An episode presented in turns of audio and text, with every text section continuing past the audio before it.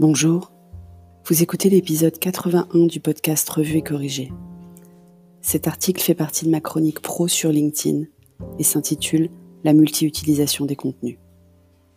Hier, j'étais invitée par Bruno Friedlanski à converser avec lui au sujet de la multi-utilisation des contenus.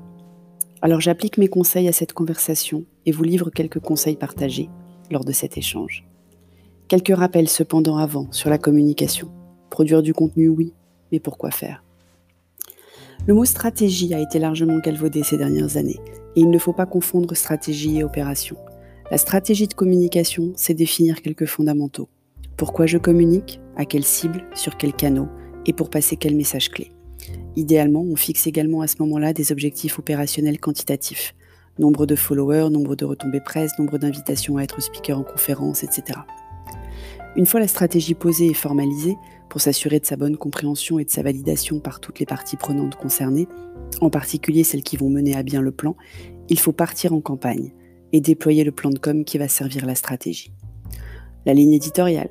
Une fois les messages haut niveau posés, il faut détailler dans une charte éditoriale les sujets de prédilection, les sujets à éviter, les proportions de contenu en propre, etc. La charte rédactionnelle. Tutoiement ou vouvoiement, tonalité, signature, iconographie, charte graphique, typologie de contenu et de déclinaison de contenu, format. Plus la charte est détaillée, plus la création de contenu sera aisée et pourra être confiée à tous les acteurs possibles, collaborateurs, agences, freelance, sans craindre une mauvaise interprétation.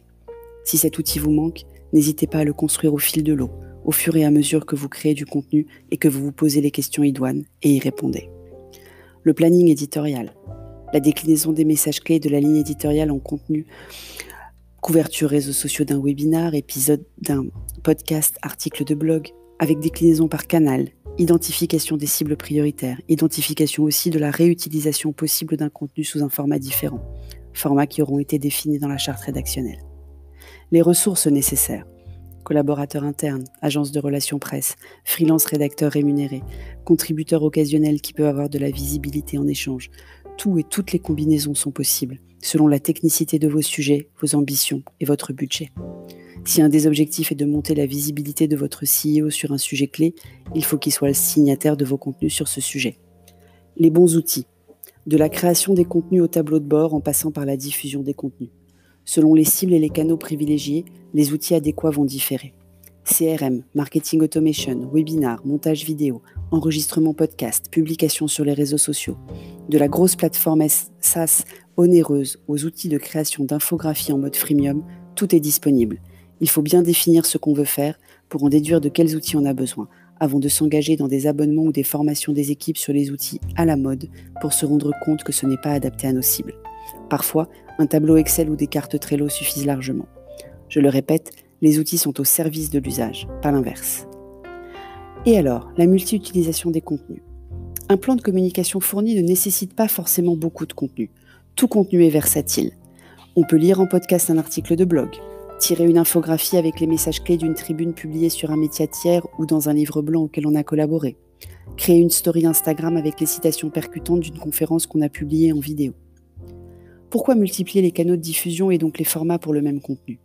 D'abord, la fameuse règle de la répétition en communication n'est pas obsolète depuis l'avènement du digital, et répéter vos messages clés est nécessaire. Autant varier les formats. Ensuite, vos cibles ne sont pas forcément sensibles au même canal ou au même format. Certains sont plutôt lecteurs, d'autres auditeurs, d'autres encore vont mieux réagir à des illustrations. Multiplier les formats pour vos messages permettra donc de raisonner avec des personnes différentes. C'est également valable en B2B. Un acheteur est de toute façon un être humain, présent sur Instagram, sur LinkedIn, sur Twitter, qui surfe sur les plateformes de balado-diffusion, qui lit ou écoute les médias plus ou moins traditionnels. Personnellement, mon contenu de base est toujours créé sous format écrit, mon mode d'expression de prédilection. Mais je le porte ensuite dans ma voix pour ce podcast. Je peux aussi le résumer en une ou plusieurs planches pour créer une infographie ou une story.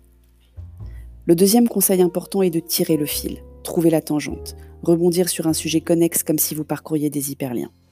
Par exemple, quand j'ai lancé le podcast, j'ai appris à utiliser une plateforme d'enregistrement et de diffusion de podcasts et j'en ai tiré un tutoriel. On peut même rebondir plusieurs fois. Au début du confinement, j'ai proposé mes conseils de management à distance sous format vidéo à la plateforme Leak, dont je suis un des mentors. Cela m'a inspiré une tribune sur le management à distance pour Excelsior, publiée la semaine dernière. Puis j'ai proposé une tribune sur le management hybride qui mélange présentiel et télétravail pour le digital pour tous que vous découvrirez demain. Trois contenus différents, de formats différents, sur des supports différents. Et plus rapidement que si j'avais choisi trois sujets complètement distincts. L'effort supplémentaire pour passer de l'un à l'autre dans ce cas a été largement minimisé. Et chaque plateforme de diffusion garde un contenu 100% exclusif. J'espère que ces quelques règles de base vous auront servi. N'hésitez pas à engager la conversation si le sujet vous intéresse. Merci de m'avoir écouté. Si vous écoutez sur Apple, n'hésitez pas à laisser des étoiles et un commentaire. Et sur toutes les plateformes de balado-diffusion, abonnez-vous et partagez. À bientôt.